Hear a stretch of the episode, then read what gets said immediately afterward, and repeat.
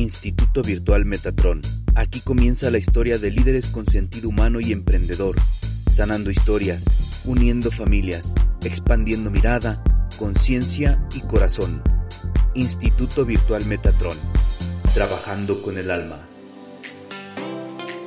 Hola, soy Elizabeth Tajau y les doy la bienvenida a este nuevo episodio del podcast del Instituto Virtual Metatron, donde la ciencia y el fenómeno se unen. Dice Arasvik, ¿por qué las personas cuando no entienden a otras les dicen locas? ¿Cómo afecta ese pensamiento al otro y al que lo tiene? Bueno, para empezar, todos estamos locos. Y aquel que es más loco es el que se sale del sistema. Es el que está haciendo el cambio. Porque todos los demás están dentro del sistema. Y los que están dentro del sistema son la borregada porque están haciendo lo que el sistema les dice que es correcto y cómo tiene que ser. Y esto no es así. En base a mis experiencias, vidas e investigaciones, cada ser humano, cada cuerpo tiene diferentes energías, diferentes potenciales, diferentes ideas, diferentes pensamientos. ¿Cómo entonces podemos creer que todos tenemos que pensar igual, actuar igual y ser y obrar igual? No es posible. Todos tenemos un proyecto diferente de vida, experiencias distintas. ¿Serán similares unas a la otra? Sí. ¿Y dónde vemos la similitud? En la biología. Para que nazca una planta hay que sembrar una semilla y esa semilla va a brotar y va a crecer una plantita y la plantita no va hacia la derecha ni la izquierda, va hacia arriba. Y dependiendo el tipo de plantita son los frutos o las flores que nos van a dar. Así funcionan los cuerpos también vemos que nacemos, nos desarrollamos, crecemos, entramos a la pubertad, a la adultez, a la vejez y morimos. Pero como las plantitas hay diferentes especies que dan frutos y flores, así son las personas. No esperemos lo mismo en todos. Habrá quien de como los árboles, no habrá quien de mangos y habrá quien de manzanas, habrá quien de peras. Y el manzano no puede decirle a todos, es que todos tienen que ser igual que yo y tus peras tienen que ser rojas como mi, como yo, manzana. O hasta el sabor. No, la forma, el sabor, el color cambia así el cuerpo. Entonces no esperemos que todos los demás sean iguales y aquellos que parecen que están locos son, wow, los genios. ¿Cuántas personas en la historia les dijeron que estaban locos y generaron una revolución en la historia? Eran locos aquellos que desearon inventar la comunicación a gran escala. Era loco el que hablaba de mm, la grandeza espiritual, era loco el que hablaba de la energía eléctrica, era loco em, todo aquel invento que en el cerebro del colectivo no podía ver. Son precursores son visionarios, son videntes, están viendo un paso más allá de lo que nosotros alcanzamos a vislumbrar. Esa locura es perfecta. Ahora, ¿cómo lo tome el otro? Eso depende de su sabiduría. A mí me han, a mí me han llamado loca. no, ahorita en, em, hace aproximadamente unos 10, 20 años, alguna vez diseñé una arquitectura y cuando vieron todo en obra negra pensaron que yo estaba loca y decían que, que, que si mi, la estructura era marciana y ellos no podían ver lo que yo en mi mente estaba diseñando. Y cuando terminé la casa, no había persona que se detuviera a admirar la belleza de esa casa. Porque nadie había visto como yo había vislumbrado aquello, porque yo lo estaba viendo terminado. Y cuando ven otras personas lo que estás construyendo y como no alcanzan a ver ese terminado, ven la estructura y dicen, estás loco. Dejen que pase la gente y que te digan loco, no pasa nada. Y a mí las veces que me lo dijeron de esa o de, de diferentes maneras y por diferentes circunstancias, ¿saben? Yo siempre me alegré cuando me decían que estaba loca porque me acordaba de Jesús, me acordaba de Einstein, me acordaba de Tesla. Yo decía, wow, tan ingeniosa soy. Wow, y sonreía dentro de mí y no les hacía caso, yo seguía en mis cosas. Ahí otra vez regreso al punto, ¿no? De cómo, de cómo ver o recibir la información que de mí dependía de cómo sentirme ante eso que se me presentaba. Y yo, yo decidí sentirme bien con eso, porque me sentía parte de los genios. Y mm, aquellas personas que les dicen locos y se sienten mal con eso, yo los invito a disfrutarlo, porque es perfecto. La sociedad siempre marca una línea, no le hagan caso. No es así. No tiene que ser siempre así. Hay personas que se van a salir del sistema y se van a salir porque tienen que salirse del sistema para poder crear algo diferente. Si estás en el ganado, estás enrejado y no hay manera de salir, pero aquel que se atrevió a salir del corral pudo ir más allá y desde ahí puede liberar a todos los demás. Y eso es maravilloso. Así es que yo los invito a que hagan muchas locuras, ya que yo que si den, hagan algo porque se realice.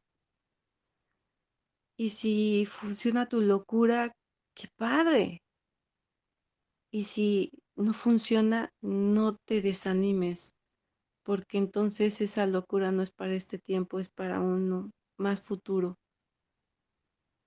Y verás que esa locura en ese entonces será bien recibida. Así que todo es perfecto. Tómenlo bien y aguas con aquel que juzga al otro porque no se ha podido ver a sí mismo. Y la envidia corroe y esa no es buena. Y entonces mírense en lo espejo y vean que también son maravillosos, que también son, tienen potenciales y pulan esos potenciales y saquen ese poco de locura que tienen dentro y sean felices con ello. Porque con eso todos logramos la transformación.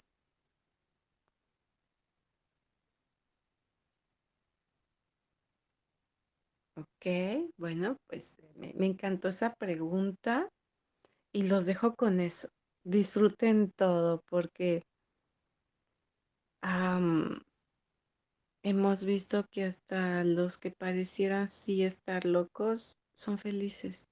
Y saben, con todo lo que he estudiado, con todo lo que he aprendido y mirado a través de vidas, la locura como tal no existe.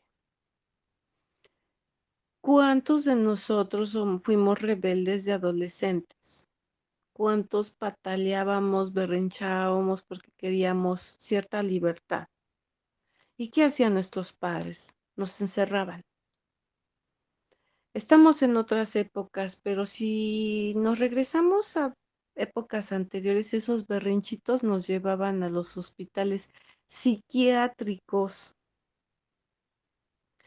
Hoy lo que se reconoce como parálisis mental, que no es que no es más que parálisis, perdón, parálisis corporal, porque no pueden mover su cuerpo, pero sí piensan, no, no hay una coordinación, o sea, su, su mente e-, esa, ese mecanismo poderoso que te permite mover tus articulaciones, tener un diálogo, eh, para estas personas es imposible. Pero eso no significa que no piensen, que no sientan y que tengan eh, también sabiduría, comprensión, si la tienen que no tienen capacidad de comunicarlo, es diferente, porque a veces hasta con los ojos intentan comunicarlo. ¿Y qué hicieron con esas personas años atrás? Los metieron en psiquiátricos, los amarraron en camas. Muchos se orinaban ahí mismo y sin pañal. Y los trataron peor que animales, porque ni a los animales les corresponde ser tratados así. Había una inconsciencia total humana. Y aquella hija rebelde que, que por algunas circunstancias se enamoró de alguien que en el sistema familiar no le gustó, también le encerraron, le encerraron en conventos, le encerraron en manicomios porque estaba loca. Y terminaron metiéndoles la locura, porque aquel que le dices todo el tiempo, estás loco, estás loca, vas a terminar creyéndotelo. Y les dieron píldoras y les dieron medicamentos para mantenerlos idiotas. Y cuando ibas a esos hospitales, veías a la gente y diría, sí está loca, porque veían como que pescaban eh, moscas en el aire o peleaban con un fantasma eh, que no, no veías tú, pero yo sí, dialogaban con alguien, ¿saben? No eran fantasmas, no eran falsedades, estaban tan drogados que veían cosas claro. Y ese era un mundo normal para ellos, pero aquellos que nosotros de este lado no estábamos tomando la píldora, no nos tenían idiotizados, pues claro que lo veíamos mal. Y eso tenemos que cambiarlo, esa, esa imagen que nos dejaron en el pasado, los famosos manicomios, loco no existe nadie. Nadie. La esquizofrenia. que es un esquizofrénico? Alguien que no puedes controlar porque de repente tiene, es, es una víctima y es un perpetrador en el mismo cuerpo. ¿Y qué encontró Bert Hellinger en las constelaciones? Que aquel que es esquizofrénico en su historia familiar, dentro del ámbito familiar hubo una víctima y un perpetrador. Se mataron ahí mismo. Y entonces en las generaciones posteriores alguien tenía que nacer para mostrar ese secreto porque de eso no se habla. Y en eso está el esquizofrénico. Los invito a investigar quién es Matías de Estefano. Matías de Estefano era un joven niño que consideraban, y él mismo sentía que era esquizofrénico porque escuchaba muchas voces. Y cuando él empezó a armar ese rompecabezas, ordenar esas voces y empezó a dibujar toda la información que le llegaba, descubre que él es un recordador de vidas un recordador de todos los registros akáshicos, de todas, de, de, las, de todas las facetas de este planeta Tierra y del universo y de otros planetas. Y entonces empieza a ordenar la mente y eso no era una locura, había que ponerle orden a la locura ni tampoco era esquizofrenia. Y aquel que escucha muchas voces no está equivocado tampoco. Tiene la capacidad de escuchar a otros seres que ya fallecieron, que están todavía en este plano atorados y están solicitando ayuda, pero desde el miedo, desde el pánico, no quiere escuchar.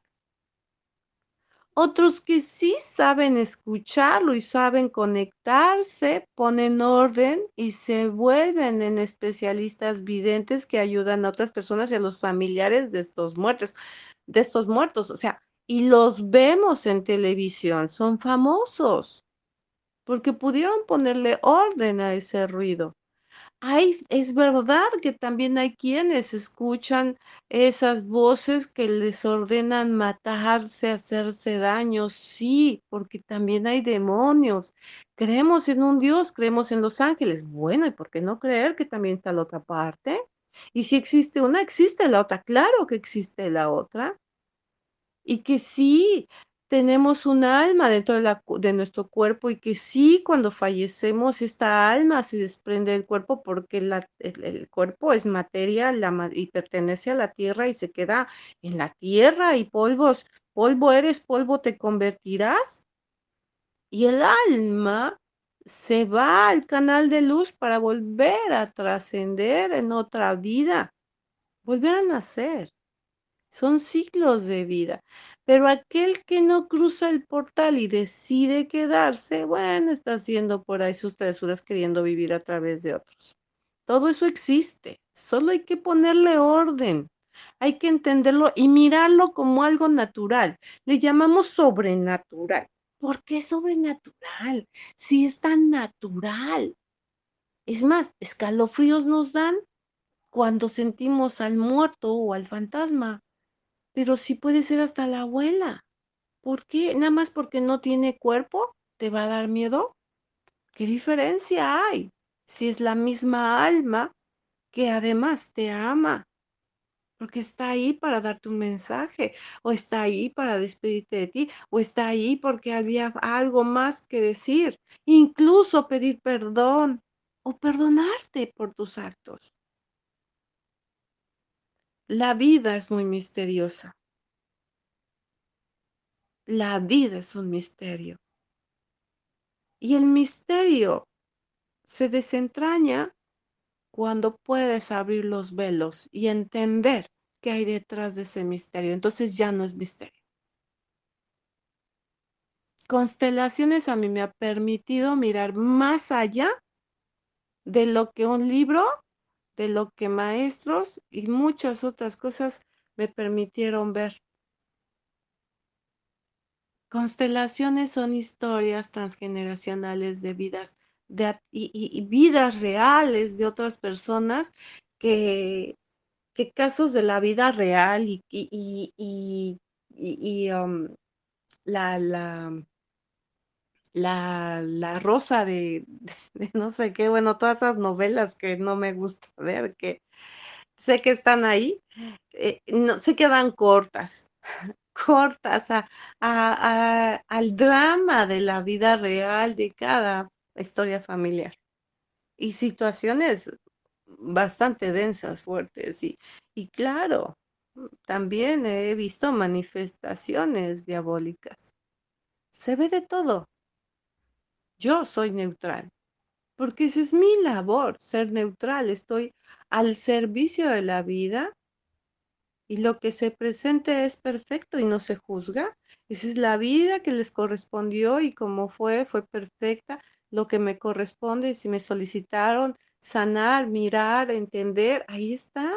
Solo abro la información, se las muestro, les hace sentido, lo resuelven y se acabó. Se cierra el campo de información y yo no me llevo con nada. Eso no es mi historia. Es de ellos. Pero sí que veo cada, cada historia que me permite a mí entender más cómo funciona la vida. Y estoy aquí con ustedes participándoles, dándoles información que yo a través de todo lo que he experimentado lo puedo comunicar. Y estamos además en una era donde ya se puede hablar de todo esto. Es un despertar, es un recuerden todos de dónde venimos, eh, recuerden las cosas son así. Recuerden, porque además todos lo sabemos, solo es recordar. Entonces, no hay locos, es normal, estamos siendo iluminados y solo corresponde seguir la iluminación. Y aquel que, que no se siente iluminado es porque no se ha permitido ser iluminado. Y a veces puede estar iluminado y ni cuenta se da, deja pasar las oportunidades. Así, así estamos todos. Así es que bueno, pues bienvenidos a este despertar. Como un tema me llevó a otro, bueno, con las preguntas también em, se salen otras respuestas maravillosas y, y, y, qué bueno, me gusta porque se amplía el tema. Bien, como siempre, soy Elizabeth Ajao. Es un placer estar con ustedes, compartir un día más, un momento más. Deseo que pasen una bendecida semana, un buen descanso y nos estamos conectando la siguiente semana. Nos amo. Instituto Virtual Metatron, donde la ciencia y el fenómeno se unen. Muchas gracias por estar. Los invito a seguir nuestras redes sociales como Instituto Virtual Metatron. Nos escuchamos en la próxima emisión.